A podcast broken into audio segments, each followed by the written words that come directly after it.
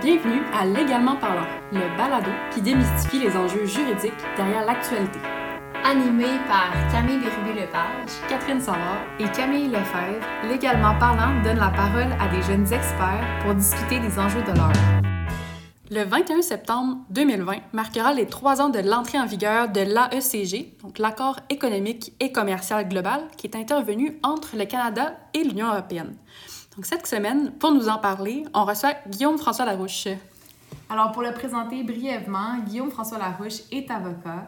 Il exerce principalement en droit public et en droit public des affaires chez Langlois Avocat. Je pense que c'est important de mentionner que Guillaume a débuté sa carrière comme conseiller politique auprès de la ministre des Relations internationales et de la francophonie du Québec, l'honorable Nadine Giraud, en tant que responsable des régions France, Europe, Afrique et Moyen-Orient et comme rédacteur de discours. Alors Guillaume, on est très contente de t'avoir avec nous aujourd'hui. Moi aussi, je suis très heureux d'être avec vous pour discuter de ce sujet-là. Pour entrer euh, directement dans le sujet euh, de l'AECG, on entend CETA aussi euh, en anglais. c'est quoi en fait l'AECG, le CETA? comment ça a été adopté? Peux-tu nous en parler un peu plus? Mais concrètement, l'AECG, hein, qui est l'accord économique et commercial global, ou le CETA, le Comprehensive Economic and Trade Agreement, euh, c'est un traité commercial signé entre l'Union européenne et le Canada qui concerne 510 millions d'Européens et 35 millions de Canadiens.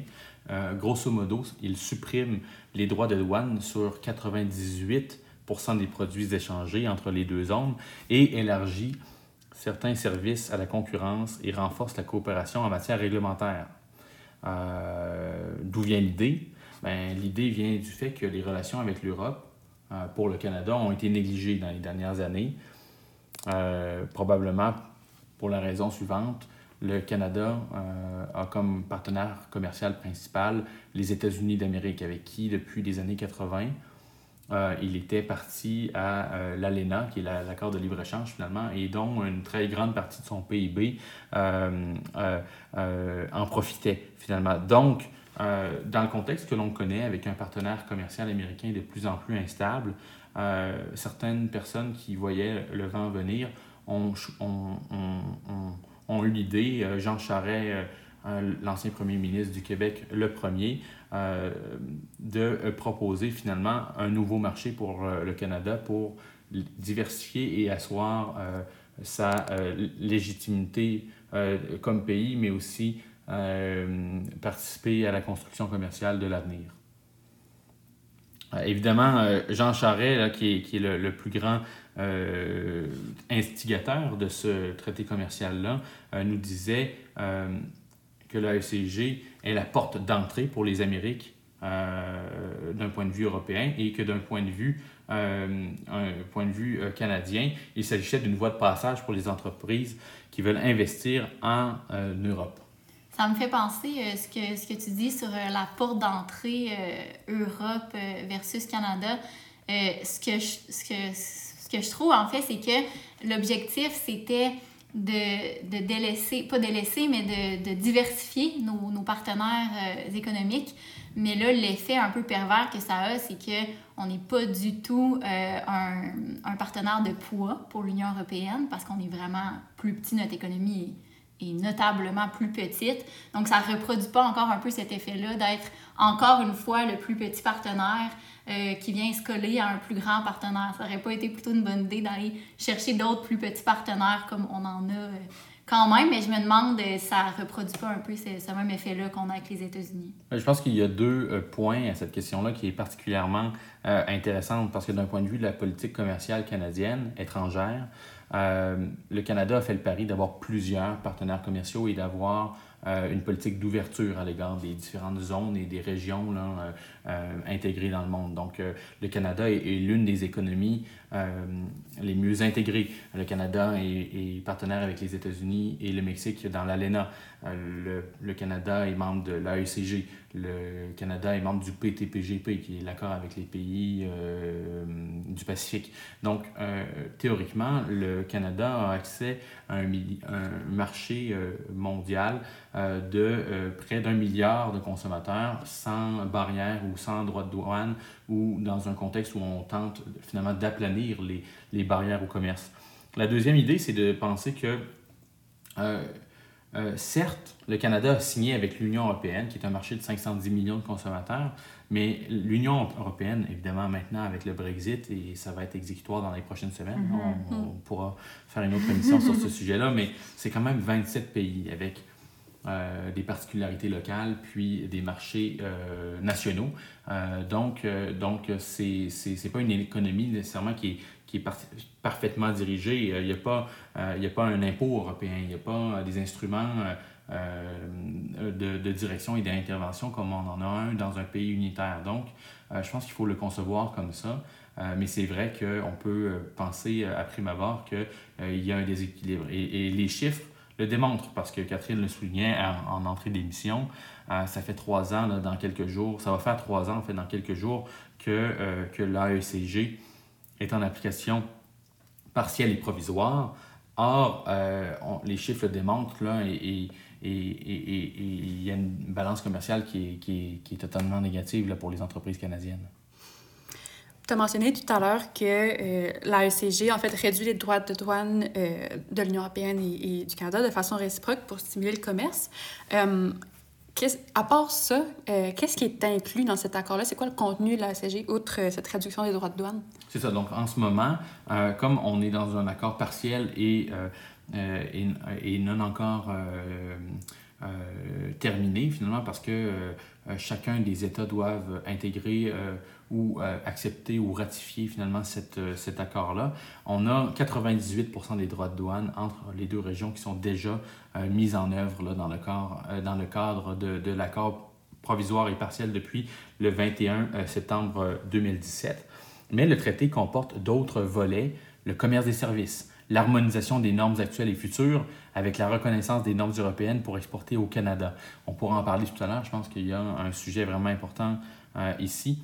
L'ouverture au marché public, et, je pense que ça, c'est un sujet très important euh, euh, parce qu'effectivement, là, 30% euh, des marchés canadiens, des marchés publics canadiens seront ouverts contre seulement 10 pour les marchés européens mm. parce que finalement, un certain nombre d'accords de, de, et de dispositions de droit de l'Union européenne ouvraient déjà les marchés publics européens aux entreprises canadiennes comme je sais que tu as une pratique euh, en droit des marchés publics, est-ce que tu pourrais juste euh, nous expliquer un peu à nous, nos auditeurs, euh, c'est quoi un marché public, que, sont les marchés publics?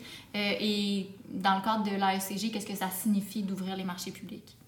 Certainement, les marchés publics, finalement, ce sont les, les contrats que l'État va... En fait, les États sont, dans le monde d'aujourd'hui, sont particulièrement là, euh, interventionnistes. Donc, euh, ils, ils, réglementent, mais ils sont aussi opérateurs et ils ont besoin de biens, ils ont besoin de biens et services pour euh, assurer leur mission première, secondaire et tertiaire. ce qu'on remarque, c'est que l'utilisation du marché public, c'est finalement la mise en concurrence des diverses entreprises qui souhaiteraient offrir à l'État un service euh, euh, le fasse dans, un, dans le cadre de règles et d'un appareil de, euh, de procédures qui favorise la transparence et la concurrence. Donc, les marchés publics, finalement, se caractérisent au quotidien et tout le monde en entend parler. Là, ce sont des appels d'offres qui permettent finalement de, de, de, de, soumissionner puis d'éventuellement d'être choisi comme fournisseur de l'État. Donc, l'AECG, introduit un certain nombre de principes, des principes qui doivent être suivis là, pour, euh, pour euh, les seuils dont je vous ai parlé, le 30 et le 10 mm-hmm. Le principe de non-discrimination. Euh, c'est un principe bien connu en, droit international et c'est réitéré là, dans le contexte des marchés publics régis par le CETA. Le principe de transparence. Donc, les, les, avis d'appel d'offres doivent, doivent être accessibles en ligne aux entreprises des territoires signataires. Au Québec, c'est via la plateforme SEAO, euh, qui regroupe l'ensemble des euh, appels d'offres euh, du gouvernement du Québec et des municipalités. même que certains, appels d'offres du gouvernement canadien et des autres territoires canadiens sont disponibles sur, sur ce site-là, SEAO. La question de la réciprocité aussi. Les marchés publics, assujettis à un accord, doivent être identiques ou équivalents dans chacun des territoires signataires. Donc ça, c'est une règle que l'on que l'on remarque. Et un mécanisme de règlement des différends. Récemment, le gouvernement du Québec et, le législateur, l'Assemblée nationale, ont introduit une nouvelle autorité, l'autorité des marchés publics, c'était une recommandation de la commission euh, Charbonneau euh, visant à faire en sorte qu'il y ait plus de transparence et de concurrence dans les marchés publics québécois. Et euh, l'autorité des marchés publics, dans sa jurisprudence récente, utilise les, les, dispositions même des accords de libéralisation des marchés pour casser ou recommander euh, euh, casser les marchés publics euh, qui étaient défaillants par rapport aux normes de libéralisation des marchés ou de recommander un certain nombre de, de choses pour que, les futurs marchés publics soient conformes à ces accords. Au niveau du mécanisme de règlement des différends, je pense que c'est très intéressant d'en parler, puisqu'on sait qu'au niveau de l'Organisation mondiale du commerce, euh, le, mécanisme est bloqué actuellement. Je pense qu'il y, a différentes difficultés qui sont soulevées par euh, la mise en place euh, d'un mécanisme de règlement des différends. Peut-être pourras-tu nous en parler.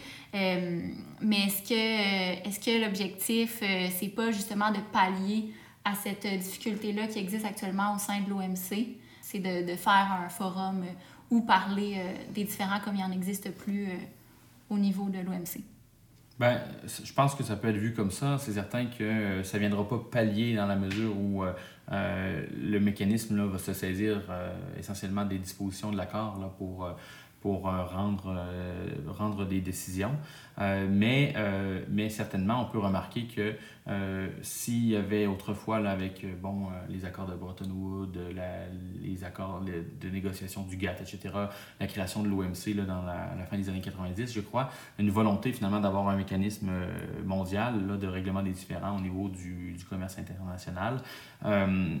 ces ententes-là qui sont régionales finalement, viennent, euh, viennent créer leurs propres règles de, de règlement des différends. Et espérons-le, euh, que les pays adhèrent et, et, et poursuivent dans leur applicabilité de ces mécanismes de différents-là. J'aimerais savoir les prises de position face à cet accord. Est-ce que tu peux nous dire un peu s'il y a des gens qui s'y opposent, qui et qui sont pour cet accord, autant en Europe qu'au Canada? Il y a beaucoup de promoteurs et de détracteurs de, de cet accord-là. On, on, a remarqué dans les dernières années que ça a été un sujet clivant. Euh, je pense qu'au départ, parce que, rappelons-le, on ne l'a pas encore évoqué, mais c'est une idée qui germait dans les esprits depuis environ l'année 2004. Euh, l'année 2004 où euh, Jean Charest finalement va exposer son idée d'un accord entre le Canada et l'Europe. Puis on, on, va devoir attendre 2016 finalement pour qu'il y ait un texte final, donc quand même un certain nombre d'années. Hein, euh, pour, euh, pour voir se concrétiser ce projet-là. Et pendant toutes ces années-là, euh, la, la, négociation a été, tellement été longue, a tellement impliqué l'opinion publique et, et, et ça s'est fait en parallèle avec le développement, avec, c'est une analyse personnelle, mais avec la montée en puissance des réseaux sociaux, de la désinformation. Donc plusieurs se sont saisis de ce sujet-là pour, à mon avis, là, se servir un, projet politique. Donc, il y a certainement des, comme toute entente, là, il y a des choses qui sont critiquables. Il y a certains euh, qui vont critiquer au niveau de l'environnement. Euh, il y en a qui vont euh, critiquer au niveau de la souveraineté des États en, en, en, en, argumentant, en argumentant selon lequel il y a un problème avec le, règlement, le, le système de règlement des différends qui autorise finalement une entreprise, par exemple, à contester une législation nationale. Une entreprise canadienne, par exemple, pourrait contester une législation nationale polonaise pour mm. euh, raison et, et, selon certains euh, euh, termes de l'accord et, et, casser finalement une législation nationale. Donc, il y a certains ardents là, détracteurs qui, qui, le font sur ce sujet-là. Il y en a d'autres que c'est sur le thème de la démocratie ou de la protection des services publics. Et finalement, évidemment, il y a les promoteurs. Hein. Donc, on, nous parle de leur côté d'un accord équilibré. Euh, respectueux des droits souverains et de l'intérêt public. Et si je peux me permettre, euh, euh, l'AECG est le premier accord, le premier traité de libre-échange de seconde génération. Puis, autrefois, les accords de, libre-échange visaient à réduire les, droits, de douane entre États afin de favoriser les échanges commerciaux. Or, les, accords de nouvelle génération ne se contentent pas de, de, simplement abaisser les barrières commerciales entre les États, mais tente aussi, mais concerne aussi les services publics, les marchés publics, la propriété intellectuelle, l'environnement, le droit du travail. Donc, euh, donc il, y a, certainement euh, une polarisation qui s'est faite autour de l'AECG euh, qui, qui, selon moi, est, est, très néfaste là, pour, pour, pour d'un point de vue démocratique.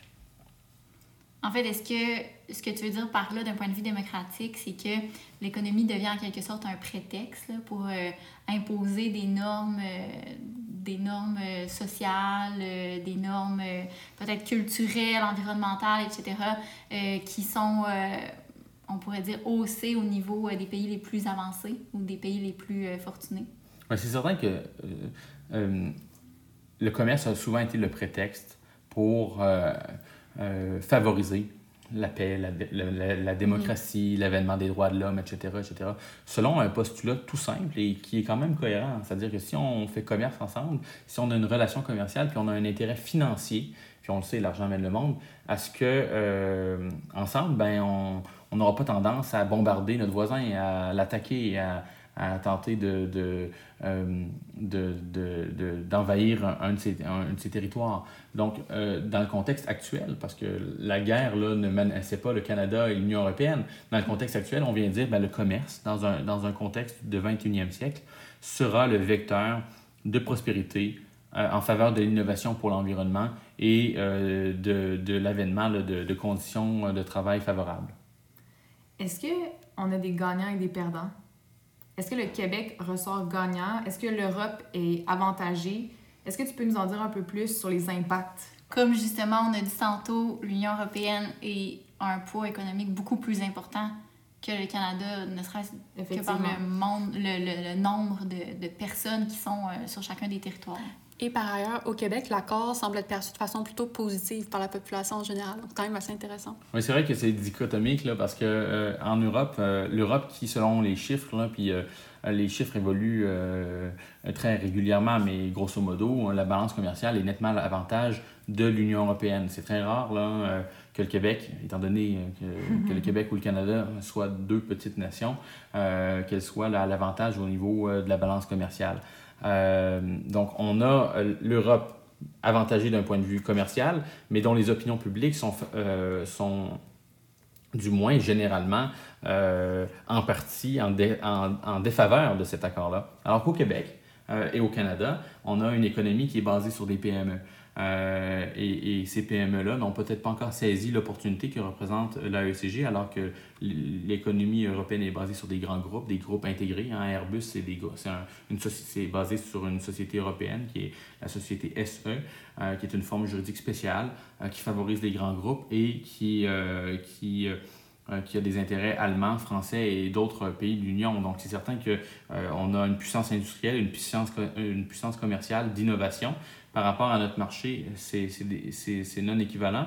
Euh, mais en même temps, nous, on a une, opinion publique nettement favorable au libre-échange parce que euh, nos PME sont quand même exportatrices. Guillaume, j'aimerais que tu nous parles de, au-delà d'un accord économique, euh, est-ce que on n'a pas quelque chose de politique derrière ça? Donc, c'est une grosse question, j'en suis consciente, mais euh, qu'est-ce que, que les, les, deux entités essaient de faire en, en faisant cet accord-là? Est-ce que c'est strictement pour bénéficier de tarifs moindres? Euh, peux-tu nous expliquer un peu ce qui sous-tend cet accord-là? Mais non, c'est certain qu'il y a une vision géopolitique. Là. Le, le, commerce, c'est un des bras armés de la politique étrangère, finalement. Donc, euh, l'espace économique Canada-Europe permettrait de concurrencer les autres grandes puissance économique et d'éviter qu'elles n'imposent leurs normes. Ça, c'est le député, euh, l'eurodéputé Louis Michel, qui est un politicien belge du mouvement réformateur, qui est un parti libéral euh, là-bas, et qui est aussi le père de Charles Michel, qui est l'actuel président de la Commission européenne. Euh, pardon, du Conseil européen, et qui, qui résume très bien finalement l'objectif géopolitique dans, dans, dans de l'AECG qui, est qui en est un finalement de, de, de penser en bloc, de faire bloc devant d'autres blocs que sont par exemple la Chine, la Russie, mais aussi un peu les États-Unis avec l'idée de l'America First. Donc on vient dire, on partage les mêmes valeurs, on partage des valeurs similaires de, paix, de démocratie à l'égard de l'environnement, des droits des travailleurs. On se regroupe, on va être plus fort ensemble. Donc, c'est certain que il y a cette idée-là, parce que, comme le dit Charles Michel, afin d'éviter que ces autres groupes-là, que ces autres ensembles régionaux-là euh, n'imposent leurs normes. Donc, on vient dire, nous, on va essayer de, de, de, d'élever la discussion, d'élever les normes, de, de, faire en sorte qu'on ait euh, un meilleur un, plancher qui soit plus haut euh, avant que ce soit finalement la Chine ou la Russie qui, qui nous les impose. Donc, on considère d'une certaine façon qu'on est des, des, États qui pensent de la même façon ou qui ont des valeurs similaires. Ah oui, très, très certainement, parce que euh, d'ailleurs, euh, d'ailleurs, je pense que ça a été. L'AECG, les débuts de l'AECG ont été nettement favorisés par le fait qu'il y avait une proximité entre Jean Charest, premier ministre du Québec, qui était l'idéateur de ce traité-là, et deuxièmement, Nicolas Sarkozy, qui était euh, à, l'époque président de la République française, mais aussi euh, qui avait euh, le siège de la, présidence, dis-je, tournante de l'Union européenne. Et c'est certain que, que, la relation historique privilégiée entre les, le Canada, le Québec et l'Union européenne et la France, ça, ça, a pesé dans la balance. On ne fait pas des affaires avec n'importe qui, finalement. C'est un peu ça que, que, que l'idée à la base de, l'accord.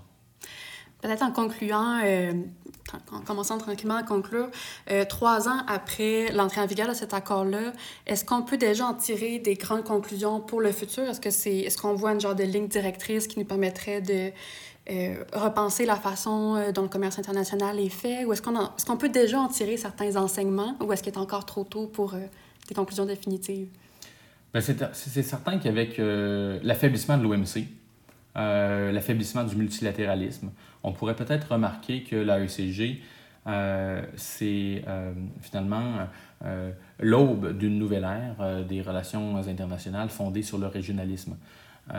Donc, les États qui, qui partagent un certain nombre de valeurs, qui partagent un certain nombre de façons de faire, vont vouloir se regrouper, faire bloc, en bloc finalement. Mm-hmm. donc, et, et c'est une tendance lourde parce qu'autrefois, au début des années 90, on, on en terminait avec euh, le monde euh, euh, bipolaire, hein, avec l'axe des démocraties et l'axe du, du, communisme, finalement, donc du totalitarisme. Et, l'hégémonie américaine ne pouvait pas durer longtemps, évidemment, parce que des lueurs hein, ont émergé, que ce soit en Amérique latine avec le, Brésil, la Russie qui, reprenait après avoir tombé, et, évidemment, et surtout la Chine. Euh, donc, euh, donc, euh, donc, je crois que c'est la matérialisation et une tendance lourde vers la régionalisation des, des relations internationales. Et, et, le commerce, et le commerce ici nous donne un très bon exemple de, de ce que pourrait ressembler l'avenir. On pourrait comparer, en fait, on pourrait dire que c'est une façon de, de pallier à, à, ce qu'on appelle le protectionnisme, qui est grandissant dans, dans, plusieurs États, dont les États-Unis, évidemment. Mais en, c'est peut-être aussi une forme de protectionnisme. euh, du fait que finalement, on, on, on, met de côté là, une organisation réellement mondiale au profit d'une organisation régionale. Mm -hmm. euh, je pense pas qu'il y a beaucoup de monde là, qui, qui beaucoup de promoteurs qui, qui, verraient ça comme étant du protectionnisme, puis évidemment les détracteurs ne le voient pas comme étant du protectionnisme, mais euh, de façon critique, on pourrait penser qu'effectivement, euh, derrière, là, euh, derrière, derrière les discours et derrière les, les objectifs là, énoncés dans, dans les textes des traités, on pourrait dire que euh, le régionalisme euh, en relations internationales comme en commerce international est éventuellement une nouvelle forme de protectionnisme, mais c'est certainement à discuter une prochaine fois. Hum, certainement des questions super intéressantes. Donc, euh, merci beaucoup euh, pour cette discussion d'aujourd'hui. Euh, donc, c'était Guillaume François Larouche pour nous parler de la ECG. Donc, merci beaucoup. Merci beaucoup d'avoir été avec nous. Le plaisir était pour moi. Et donc, euh, l'épisode d'aujourd'hui est disponible sur Spotify et sur l'application Balado de Apple, comme toujours. Et on vous invite à nous suivre sur les réseaux sociaux, Instagram, Twitter et Facebook. Euh, vous pouvez également poursuivre la discussion et euh, suivre Guillaume sur les réseaux sociaux. Donc, on va mettre les liens dans la bio. Donc, merci beaucoup d'avoir été avec nous et on se reparle très bientôt.